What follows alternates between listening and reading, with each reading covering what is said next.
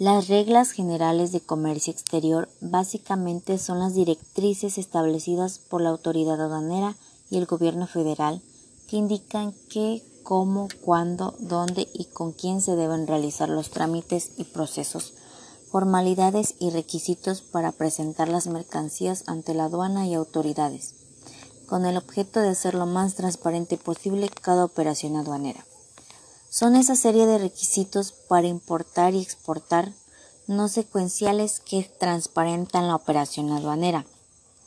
Sin importar si conoces o no las reglas, debes cumplir con estas, ya que las autoridades aduaneras ven el fiel y exacto cumplimiento de las disposiciones en materia de comercio exterior a través de las reglas generales de comercio exterior.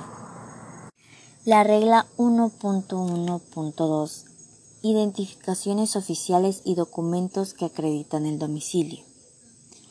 Esta regla indica cuáles son los documentos de exportación e importación oficiales de identificación tanto para acreditación de personas como para acreditación de domicilios fiscales, establecimientos.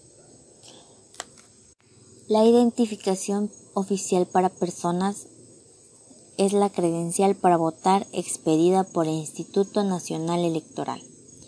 Pasaporte, cédula profesional, licencia de conducir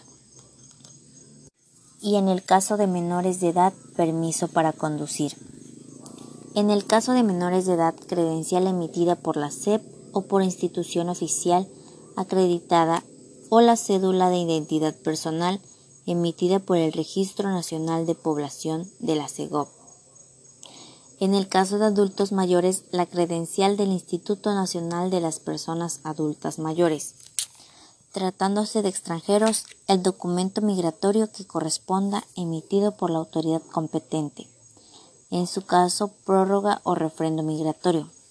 Asimismo, se entenderá por comprobante de domicilio cualquiera de los siguientes documentos. Estado de cuenta a nombre del contribuyente que proporcionen las instituciones del sistema financiero Dicho documento no deberá tener antigüedad mayor a cuatro meses contados a partir de la fecha límite de pago. Último recibo de impuesto predial en el caso de recibos de periodos menores a un año. El mismo no deberá tener la antigüedad mayor a cuatro meses y tratándose de recibo anual deberá corresponder al ejercicio en curso. Último recibo de los servicios de luz, gas, televisión de paga, internet, teléfono de agua, siempre y cuando dicho recibo no tenga una antigüedad mayor a cuatro meses. Última liquidación a nombre del contribuyente del IMSS.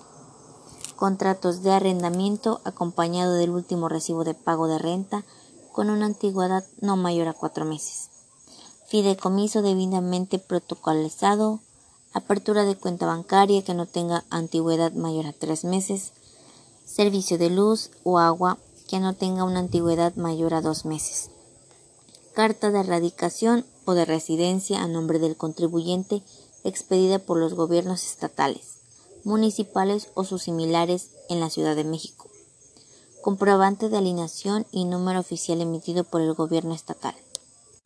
Recibo oficial u orden de pago expedido por el gobierno estatal, municipal o similar en la Ciudad de México en el caso de los asalariados y los contribuyentes sin actividad económica, la credencial para votar vigente emitida por el Instituto Nacional Electoral. Regla 1.2.5. Consulta de clasificación arancelaria. ¿Qué necesito para importar un producto o bien exportarlo?